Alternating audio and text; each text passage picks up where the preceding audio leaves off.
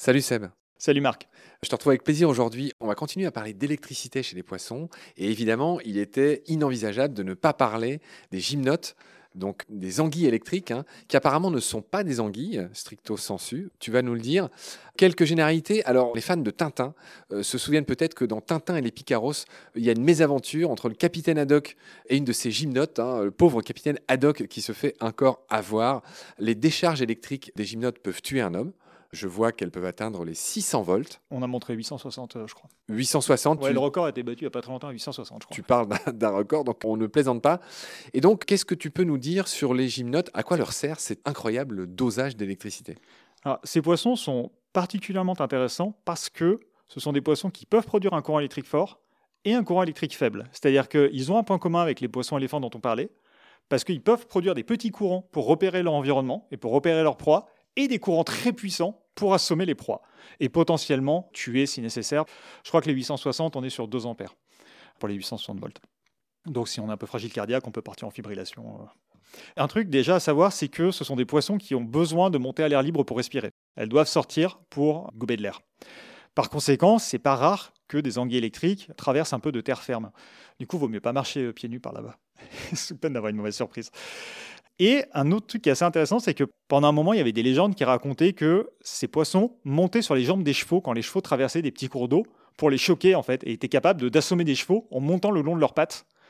Et on s'est rendu compte qu'effectivement, c'est un comportement qu'elles ont en défense, c'est-à-dire que ces poissons sortent de l'eau, et du coup, ça augmente la puissance de leur attaque électrique en sortant de l'eau. Alors, ce qu'on peut dire dessus, c'est que récemment, très très récemment, on s'est rendu compte qu'elles étaient capables de s'organiser et de chasser en groupe pour euh, choquer des groupes de proies. Ça, c'est quelque chose d'assez récent. Sinon, globalement, ce qu'elles font, c'est que quand il y a une proie qu'elles veulent attaquer, donc elles vont utiliser leur système électrique faible. Alors, leur système électrique faible, il est quand même largement plus puissant que celui des poissons électriques. hein. On est vraiment déjà sur un truc qui tabasse un peu quand même. Mais il y a une vidéo sur Internet qui est très intéressante où ils nous font entendre de manière sonore les pulsions électriques. Et donc, ils mettent une proie qui est morte dans l'aquarium et on voit l'anguille électrique et on entend clic, clic, clic, clic. Et ça, c'est l'électrolocation. Là, elle envoie des tout petits courants. Clic, clic pour repérer. Et au moment où elle la repère, elle se met en forme de C autour. Et en fait, la forme de C, c'est ce qui permet d'augmenter encore une fois la, patate de ce qu'elle va envoyer. Et d'un coup, on entend. Et ça, c'est la décharge qui est en train de partir, en fait. Et la décharge va servir à choquer la proie. Et ensuite, une fois que c'est fait, elle fait. Et d'un coup, on entend clic, clic, clic. Et à ce moment-là, elle renvoie l'électrolocation pour trouver exactement où est la proie et pour la, pour la dévorer. Alors, euh, pendant que tu nous expliquais tout ça, je regardais euh, ce qui était dit sur l'anguille électrique, donc Electrophorus electricus de son petit nom scientifique. Alors, on l'avait déjà dit qu'il n'est pas stricto sensu une anguille, en tout cas, elle appartient pas euh, à l'ordre des anguilliformes, mais à celui des gymnotiformes. Ça, tu l'as déjà dit. Certains songent même à lui créer un- une famille à part, les Electrophoridés. Et voilà, on pensait que c'était la seule espèce de ce genre, mais on a découvert en 2019 qu'il y en avait deux autres, Electrophorus euh, voltae, ah oui c'est drôle, Electrophorus varii, qui se différencient par quelques petits euh, détails euh, morphologiques. Je voulais te lire ce qu'en disait le grand explorateur Alexander von Humboldt. Il a rencontré des gymnotes lors de sa célèbre expédition en Amérique du Sud, bah, c'était au 19e siècle.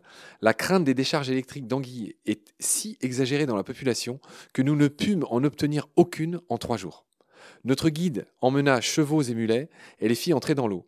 En cinq minutes environ, deux chevaux se noyèrent. L'anguille d'un mètre soixante de long se frottait au ventre du cheval et lui donnait un choc. Mais lentement, la violence du combat inégal se calma, les anguilles épuisées se dispersèrent.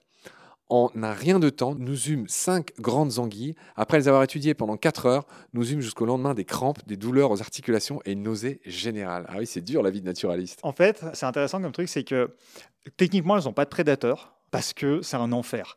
Et même mortes, elles peuvent continuer à balancer des décharges jusqu'à 8 heures après la mort. Pour les gens qui veulent voir ça, c'est hyper intéressant. Justement, cette histoire de monter le long des pattes des chevaux et toucher le ventre pour les choquer, donc ils se noient. Quand ils ont fait des travaux pour évaluer ce truc-là, ce qu'ils ont fait, c'est qu'ils ont mis dans un bassin où il y avait une anguille, une fausse tête de crocodile ou un faux bras, et à l'intérieur, il y a des LED. Et en fait, quand l'anguille touche, les LED s'allument juste par l'électricité de l'anguille, en fait. C'est super impressionnant à voir. D'accord, voilà ce qu'on voulait dire sur les anguilles électriques. Est-ce que tu avais d'autres petites friandises à nous offrir sur le cas de ces extraordinaires poissons? Alors, on l'a pas dit, enfin, je l'ai peut-être pas dit, mais elles peuvent atteindre 3 mètres, hein, c'est des géantes. Comment on fait pour les conserver dans les aquariums euh, si elles sont si dangereuses?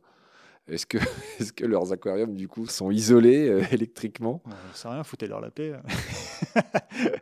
Euh, au passage, je vérifie qu'effectivement, 860 volts, c'est le record. Énorme. Bon, bah écoute, on va peut-être s'arrêter là sur nos anguilles électriques. Je vais te remercier pour toutes tes lumières. Ainsi s'achève notre grande session d'enregistrement, notre première. Et voilà, je te remercie beaucoup de m'avoir accueilli chez toi à Rigneux-le-Franc. On aura, j'espère, le plaisir de te retrouver bientôt pour d'autres fantastiques histoires sur les poissons. Merci à toi, merci à celle qui a illustré ce beau livre. On va redire une dernière façon prénom, Fanny Vaucher. Le bouquin s'appelle Les paupières des poissons. Il est sorti en 2018 aux éditions La Plage. Voilà, merci beaucoup à toi, Seb. Je te retrouve très vite pour d'autres merveilles. Prends soin de toi. Salut. Avec plaisir, j'ai de la matière. À bientôt. Salut.